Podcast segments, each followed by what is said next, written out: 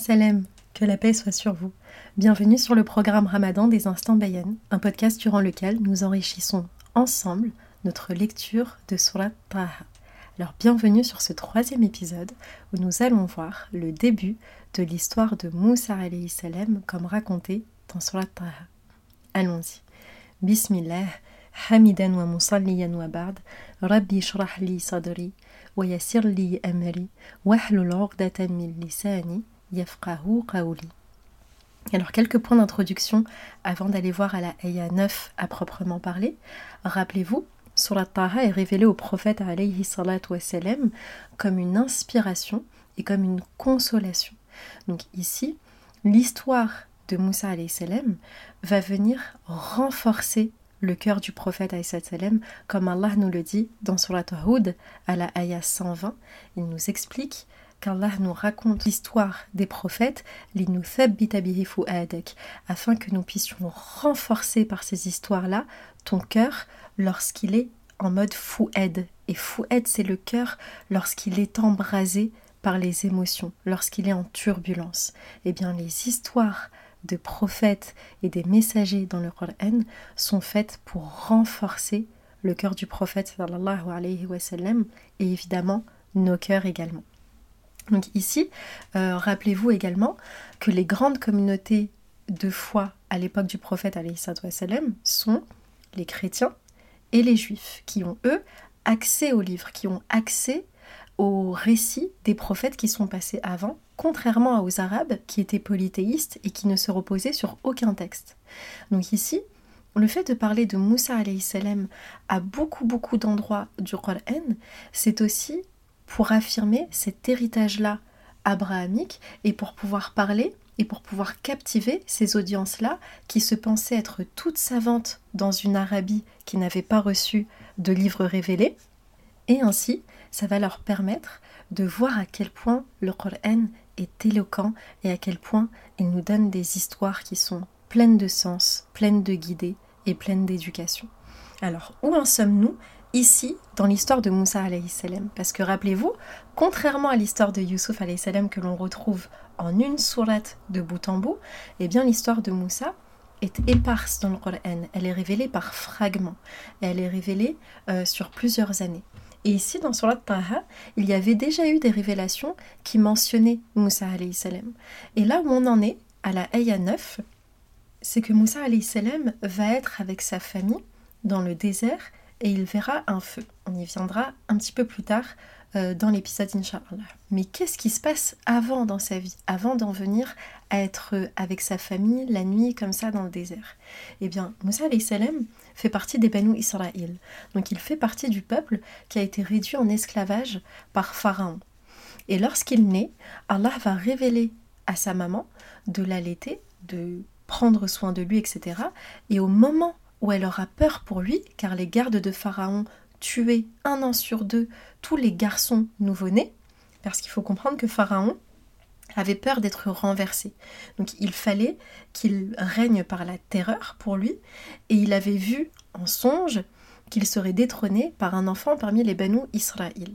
Et donc ce qu'il faisait, c'était qu'il tuait les enfants garçons. Sauf qu'il ne pouvait pas tous les tuer, parce que c'était aussi sa force de travail. Vu qu'il les avait réduits en esclavage, c'était eux qui s'occupaient des constructions, etc. dans le royaume. Donc ce qu'il a fait comme système euh, diabolique, c'est de les épargner un an sur deux et de les euh, exécuter l'année d'après. Donc Moussa salam naît dans ce contexte-là, euh, vraiment violent, génocidaire, etc. Et sa mère va avoir peur à un moment donné des gardes qui commencent à sillonner le village à la recherche de nouveau-nés garçons. elle va le mettre, Allah va lui révéler, de lui, va lui inspirer de le mettre dans un panier sur le Nil.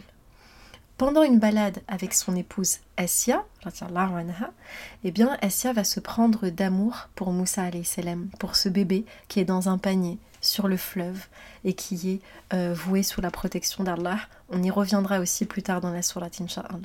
Quoi qu'il en soit, par cet amour euh, qui envahit le cœur de Assia, elle va pouvoir faire accepter à Pharaon de l'éduquer avec eux au palais. Donc Moussa salam va vraiment grandir pour le coup comme le prince d'Égypte. Donc il va grandir, il va avoir une vie de palais. Évidemment, il va être très vite réuni avec sa mère en tant que nourrice et sa sœur. Quoi qu'il en soit, il va vivre dans le palais et il arrivera qu'un jour, lorsqu'il sera beaucoup plus âgé évidemment, il y aura une, altercation entre un policier, un garde, et un homme parmi les Banu Israël. Et Moussa qui ne supportait pas l'injustice, va s'interposer. Et en fait, cette personne-là, qui paraissait être la victime, finalement était plutôt en tort. Mais Moussa ne le sachant pas, il voit une autorité euh, policière s'en prendre à quelqu'un du peuple esclave, donc il le défend, et ne mesurant pas sa force, il va mettre un coup au garde et celui-ci va mourir. Donc comprenez bien, c'est évidemment involontaire de la part de notre Moussa salam qui est euh, vraiment vraiment fervent défenseur de la justice, etc. Donc il apprend peu de temps après que finalement cet homme-là est dans beaucoup beaucoup d'altercations et que euh, il est maintenant en danger parce qu'il a tué un garde et euh, Pharaon, même s'il l'a élevé, eh bien c'est très bien qu'il vient du peuple esclave pour lui. Donc on lui dit écoute, tu vas être recherché, tu devrais vite, vite, vite quitter l'Égypte. Donc Moussa salam passe d'enfant qui échappe à la mort par la grâce d'Allah à quasiment prince d'Égypte, élevé au palais, et maintenant fugitif parce qu'il a voulu être euh, le protecteur de quelqu'un qui subissait a priori, apparemment, selon lui, une injustice. Donc maintenant, il se retrouve fugitif, il quitte l'Égypte, seule terre qu'il a connue depuis sa plus tendre enfance, et il se retrouve dans le désert. Et là, il va faire une invocation qui est très très belle et très connue, peut-être que vous l'avez déjà entendue, qui est, vous savez, lorsqu'il y a euh, l'épisode où il va aider deux femmes à abreuver leurs bêtes, parce qu'elles attendaient pour aller au fleuve, pour abreuver, euh, pour aller au point d'eau plutôt pour abreuver leurs bêtes, eh bien, euh, il leur rend ce service parce que c'était rempli d'hommes qui ne les laissaient pas passer, etc. Il leur rend ce service et puis il se met à l'ombre d'un arbre et il dit Rabbi, inni lima. Mon Rab, celui qui me fait des cadeaux, celui qui prend soin de moi, celui qui a toujours pris soin de moi, je suis dans le besoin du bienfait le plus minime que tu feras descendre sur moi.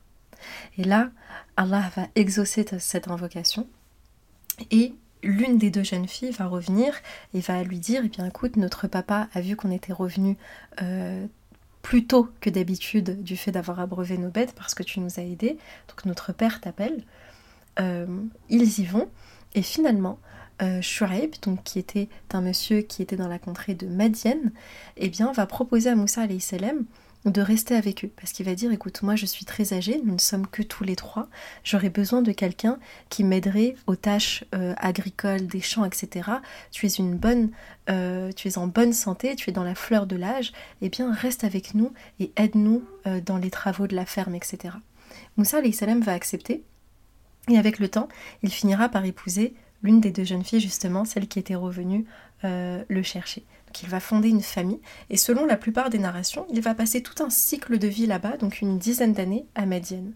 Et puis au bout d'une dizaine d'années, Moussa salam qui n'est pas encore prophète, mais qui ressent cet appel, qui ressent euh, qu'il faut aller explorer d'autres contrées, eh bien, euh, invite sa femme et ses enfants à partir de Madienne et à chercher de nouvelles aventures et un nouvel endroit où se sédentariser un petit peu ailleurs.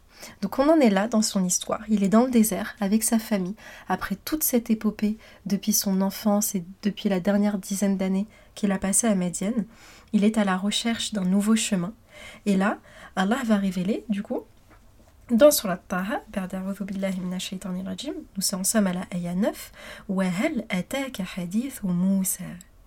T'est-il parvenu l'histoire, la nouvelle de Moussa. Donc on voit encore une fois qu'Allah s'adresse directement au prophète sallallahu alayhi wa sallam Wahel ataka T'est-il à toi parvenu l'histoire de Moussa salam?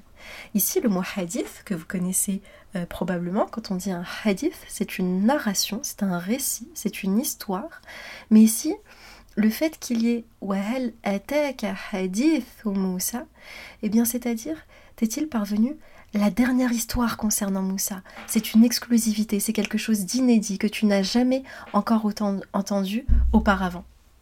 Rappelez-vous ici qu'il y a déjà d'autres révélations qui sont venues au sujet de Moussa salam. Donc ça, c'est une très très belle façon de commencer une histoire pour dire je sais que je t'ai déjà parlé de Moussa salam auparavant. Mais ici, je vais relancer ton attention, ton intérêt pour te dire là je vais te raconter une histoire que je ne t'ai pas encore racontée. C'est un nouveau récit, c'est un hadith, c'est une nouvelle information que je te donne au sujet de Moussa alayhi salam. Lorsqu'il vit un feu. D'accord. Yves, ici vous voyez, ça nous met lorsqu'il vit un feu, ça nous met directement en plein cœur de l'histoire. Parce que là, auparavant, on n'a pas de contexte. Là, c'est moi qui vous ai raconté le contexte avant. Mais là, on commence directement, et ça fait partie vraiment de la beauté littéraire du rôle N, de nous plonger, de nous immerger directement dans la situation, et ça attise vraiment l'imagination, la curiosité. On a l'impression d'être euh, une troisième personne qui regarde comme ça Moussa salam avec sa famille la nuit dans le désert. Donc, donc lorsqu'il vit un feu, naran, un feu indéterminé, alors, par conséquence, faqala li ahlihi à sa famille, umkuthu. Attendez-moi ici. Et umkuthu, ce verbe-là, mekatha, ça veut dire attendre, mais dans l'espoir de quelque chose de meilleur. C'est le verbe qu'on a par exemple dans Surat al-Kahf pour parler du paradis. Mekifin, d'accord On sera au paradis, Inch'Allah, je nous le souhaite. Euh, Mekifin, c'est-à-dire dans l'attente constante de quelque chose, d'une expérience meilleure. Et on pourrait se poser la question, eh bien, si au paradis tout est parfait, et puis c'est éternel, eh bien, où est euh, la sensation d'excitation, la potentialité de se tromper? Si je fais, je vous ai peut-être euh, déjà donné l'exemple, si nous avons parlé de ce mot-là, eh bien, si par exemple je m'amuse au paradis et je mets des paniers de basket et qui rentrent tous, et je mets toujours des trois points, des trois points, des trois points, des trois points, eh bien, est-ce que ça va toujours être amusant? Parce que ce qui donne le piment dans la vie sur Terre, c'est la possibilité d'échouer justement. Eh bien ce mot-là, mec et fine, il te prouve qu'au paradis justement, eh bien ton 99e panier à 3 points aura une meilleure saveur que le 98e et le centième encore plus. Et comme ça, crescendo jusqu'à l'infini. Ça veut dire que tu vivras des expériences sensibles et aussi euh, émotionnelles, métaphysiques, etc., qui n'iront que de mieux en mieux, de mieux en mieux toujours. Donc ici, ce verbe est très beau et il montre aussi euh, l'espoir et l'assurance que Moussa salam donne à sa famille. Parce qu'il leur dit, il voit un feu et il dit à sa famille, attendez ici, mais dans l'espoir de quelque chose de meilleur, c'est-à-dire dans l'espoir que je rapporte quelque chose de meilleur. Parce que c'est pas une situation idéale de se retrouver seul en plein milieu du désert, il se peut qu'il y ait des brigands, c'est la nuit, ou des bêtes sauvages, etc. Donc ici, tout de suite, il leur dit attendez, mais dans une anticipation positive. Umkuthu. Inni anastunar. Certes, moi, sans l'ombre d'un doute, inni vous connaissez maintenant, c'est une particule qu'on va appeler isalatichek. Elle sert à enlever le doute. Sauf que quand tu donnes une affirmation à quelqu'un, j'ai vu un feu, t'es pas obligé de dire si, certes, moi, sans l'ombre d'un doute, je t'assure, j'ai vu un feu. Là, ça sous-entend qu'il y a une conversation avec sa famille. C'est-à-dire peut-être, eux, ils regardaient sur la montagne et ils n'ont pas forcément vu ce feu-là ont peut-être dit Mais est-ce que tu es sûr, papa, que tu as vu un feu? Parce que là, nous, on voit rien, et puis ça paraît un petit peu dangereux comme ça, tu vas pas y aller tout seul. Si, si, ne vous inquiétez pas, certes, sans l'ombre d'un doute, moi j'ai vu un feu. Qu'est-ce qu'on tire de ça? C'est que, imaginez, si dans le désert, il y a ce feu sur cette montagne, et qu'il est visible de tout le monde, ça peut attirer tous les voyageurs qui passent par là. Sauf que ce feu-là était destiné à n'être vu que de Moussa alayhi salam car en réalité c'était l'appel d'Allah à sa rencontre avec lui, à sa conversation avec lui. Donc il fallait que seul Moussa salam sur terre puisse voir ce feu-là. Donc même sa famille ne le perçoive pas. Donc il dit Inni, si, si, si, je vous assure, anastunar. Alors ce mot-là, anastu, c'est j'ai vu, je perçois, je vois de loin un feu. Sauf que vous connaissez maintenant la grande richesse de la langue arabe et la grande richesse du Qur'an. Pour tout vous dire, c'est en faisant des recherches aujourd'hui que j'ai découvert, que j'ai que j'ai euh, été émerveillée par un sens en plus du mot tout que je ne connaissais pas. En fait, inaes, c'est le fait de percevoir quelque chose de manière certaine, mais pas forcément tangible. Je m'explique. C'est-à-dire que je sais qu'il y a un feu là-bas. C'est presque une perception intuitive, mais c'est une certitude dans ton cœur. Ça veut dire que peut-être même il a dû voir un halo de lumière, ou peut-être même qu'il n'a rien vu, mais il a eu une intuition très très forte, comme un appel qui l'a tiré vers là pour dire Inni anastuner. Je sais, je suis sûr et certain dans mon fort intérieur, anastu, je perçois sans l'ombre d'un doute qu'il y a un feu sur cette montagne à cet endroit. Et ça, c'est très très beau parce qu'on remarque que c'est quelque chose de commun aux prophètes et aux messagers qui vont avoir ce sentiment d'appel très fort qui va, par exemple, le prophète a eu des rêves avant de recevoir la révélation. Il ressentait le besoin d'aller dans la grotte de Hira, grotte dans laquelle il recevra la révélation de l'ange Jibril. Donc on voit ça fait partie ici des prémices de sa prophétie que de ressentir cela, que de dire je suis sûr et certain dans mon fort intérieur qu'il y a un feu sur cette montagne et j'ai besoin d'y aller, je me sens attiré par le fait d'y aller. Donc inni anestuner, j'y vais. La rallye, il se peut, peut-être, et la rallye, euh, c'est ce qu'on va appeler une, euh, c'est l'itaraji, c'est-à-dire c'est une particule, c'est un mot qui va dénoter l'espoir. Donc il se peut, de façon très positive, que j'en tire quoi? Minha Il se peut que je vous en ramène de ce feu-là un qabes. Littéralement, biqabasin, ça veut dire prendre un morceau de feu. Donc pas le feu lui-même, hein, mais une torche. Donc ramener une torche de ce feu-là. Ou bien je trouverai auprès du feu une guidée. Alors qu'est-ce que ça veut dire ici? Tout simplement, s'il y a un feu sur la montagne, c'est que rationnellement, il y a des gens qui l'ont allumé. Donc c'est qu'il y a probablement des voyageurs qui sont en train de camper autour de ce feu-là. Donc Moussa salam dit Eh bien, il se peut que je vous en ramène un tison pour qu'on puisse se réchauffer, une torche pour qu'on puisse s'éclairer et se réchauffer, parce qu'on est la nuit dans le désert, il fait très noir et en plus de ça, il fait très très froid. Et sinon, au moins, je trouverai une guidée, Houden, dans le sens ici géographique. Ça veut dire que les gens qui ont allumé ce feu-là pourront m'indiquer la route à suivre pour rejoindre la ville, la contrée la plus proche. Donc on voit ici, c'est ce qu'on va appeler euh, en, anglais foreshadowing. C'est le fait de, de donner le prémisse de quelque chose dans la narration que tu vas retrouver par la suite. Donc c'est comme un petit indice de ce qui va se passer derrière. Et ici, c'est un très très beau jeu de mots de la part d'Allah subhanahu parce que Moussa salam va chercher Houden, une guidée au sens géographique. Mais ce qu'il va trouver sur cette montagne, c'est Houden, une guidée au sens de la vie, au sens spirituel. Il va aller à la rencontre avec son rab, avec celui qui lui a tout donné. Il va devenir prophète. Il va recevoir la guidée de la prophétie. Alayhi salam. Donc ici, c'est très très beau qu'ils disent Il se peut que je trouve une guidée auprès du feu. Et comment notre cher Moussa alayhi salam va trouver une merveilleuse guidée auprès de ce feu. Falamma. Nous en sommes à la Eya 11. Falamma ataha nudiya ya Moussa. Alors, et lorsqu'il eut atteint le haut de la montagne, Falemma, ici ça dénote le fait, eh bien, que c'est que c'était difficile d'atteindre le haut de cette montagne. Parce que Falemma, ça veut dire qu'il y a un laps de temps qui s'est écoulé entre ce qu'il dit juste avant et le moment où il eut atteint le sommet. Pourquoi? Parce que c'est une montagne.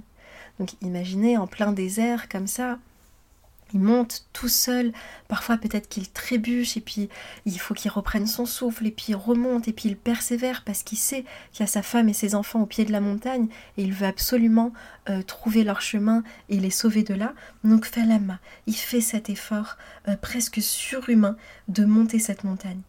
Et, soudain, et plutôt au bout de ce processus-là, à terre, il arrive à atteindre le feu. Noudia Ya Moussa. Quand il eut atteint cet endroit-là, donc le sommet de la montagne où il y a ce feu, il fut appelé, donc ici c'est une voix passive, Noudia, c'est le verbe nada. Et nada, ça veut dire appeler, mais de façon forte, avec une voix élevée. C'est comme si par exemple, tu appelais quelqu'un qui est euh, à l'autre bout de la rue. D'accord? Donc c'est vraiment, euh, excusez-moi, le fait de d'appeler fort. Et ici, c'est conjugué à la voix passive. Donc il fut appelé fortement. Donc pour l'instant, vous voyez le style narratif, on est en plein suspense et c'est très très beau parce que nous on sait que c'est Allah ici qui l'appelle, qui l'interpelle, subhanahu. Mais ce qui est beau, c'est qu'on est en train de vivre la scène comme Moussa salam l'a vécu. Parce que lui, ce qu'il entend, c'est qu'une voix l'appelle. Et qu'est-ce que cette voix dit? Elle ne dit pas Qui va là? Ce qu'on s'attendrait en temps normal. C'est un être humain qui était là, il entend que quelqu'un arrive, la première chose qu'il dit, mais qui est-ce Qui va là? Qui est là? Non, non, là c'est Ya Moussa. Quelqu'un, cette voix mystérieuse, l'appelle par son prénom. Et ça, imaginez-vous à la place de Moussa en pleine nuit, dans le désert, après l'ascension d'une montagne, avec sa famille au pied de ce mont, eh bien, une voix l'interpelle de façon forte Ya Moussa. C'est effrayant. À ce moment-là, vraiment, effroi, stupéfaction, surprise. Mais qui est-ce Qui m'appelle en plus par mon prénom? Qui sait que je suis là? Et n'oubliez pas aussi, il est toujours fugitif. Dix ans après, il sait qu'il a été connu dans le palais, etc. Donc, j'imagine, quand tu es fugitif, si quelqu'un te reconnaît ou t'interpelle par ton nom, tout de suite, tu te crispes et tu te mets sur tes gardes et tu dis attention, il y a danger. Et surtout, il y a ma famille en bas, il faut que je puisse les protéger. Donc ici, euh, ce qui est aussi très très beau, c'est que c'est une conversation qui est unique dans l'histoire de l'humanité. C'est la seule fois où Allah va parler sans intermédiaire à un être humain. Allah aime comment ça s'est manifesté, comment ça s'est passé, mais quoi qu'il en soit, on croit ce qu'Allah nous raconte dans sa parole, dans son livre, eh bien, c'est la première fois, c'est la seule fois qu'il y a une interaction avec un être humain qui est sur terre et Allah qui lui parle. D'accord? Et donc ici, euh, ce que ça dénote aussi, c'est le cheminement. C'est que Moussa salam va ressentir cet appel, ce besoin d'aller en haut de cette montagne, de rejoindre ce feu. Et en fait, ici, ça va même être une métaphore pour l'appel de la prophétie. Il y a même des mufassirun, des savants du tafsir, qui vont s'interroger sur est-ce qu'il y avait vraiment un feu physique sur cette montagne ou pas Tout semble à croire que oui, mais c'était surtout cette sensation, cet appel qui l'attirait et cette rencontre avec Allah qu'il devait vivre. Donc ici, le fait de dire nous à Moussa, c'est que lui ne sait pas qu'il est en train d'interagir avec Allah, mais Allah le connaît très bien. Et si on fait le parallèle avec le prophète Salem, il ressentait cet appel aussi dans sa vie. Il était en quête de quelque chose de plus grand. Quand il va dans la grotte de Hira pour méditer, repenser le monde, c'est qu'il sait qu'il y a quelque chose de plus grand et de transcendant, il est en quête de cela. Eh bien ici, Allah te dit, toi tu ne sais pas forcément ce que tu cherches dans la vie.